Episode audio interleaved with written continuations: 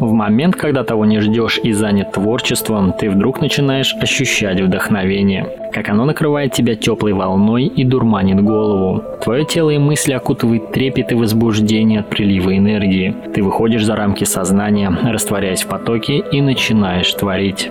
В своем новом подкасте я поговорю об удивительном явлении, которое, познав раз, уже не можешь позабыть и будешь его искать снова и снова.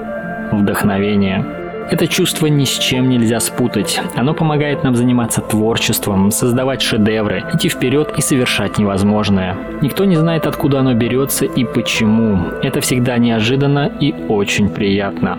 Американский исследователь мифологии Джозеф Кэмпбелл сказал на эту тему очень красивую фразу. «Следуй за своим вдохновением, и Вселенная откроет тебе двери там, где раньше были стены». Предлагаю вам следовать вместе со мной в мир философии. Я постараюсь разобраться в этом вопросе и думаю, ты, дорогой слушатель, мне в этом поможешь. Оставляй свои мысли в группе ВКонтакте «Философия 2.0» в комментарии под постом. И до встречи на просторах философии.